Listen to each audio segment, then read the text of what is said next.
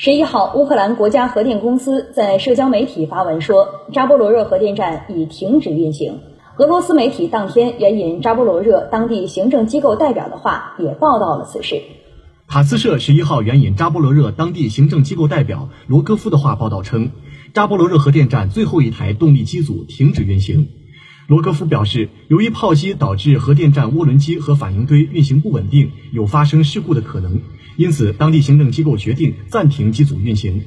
该机组以可控方式暂停运行，正切换至冷停堆状态，未来有可能重新启动。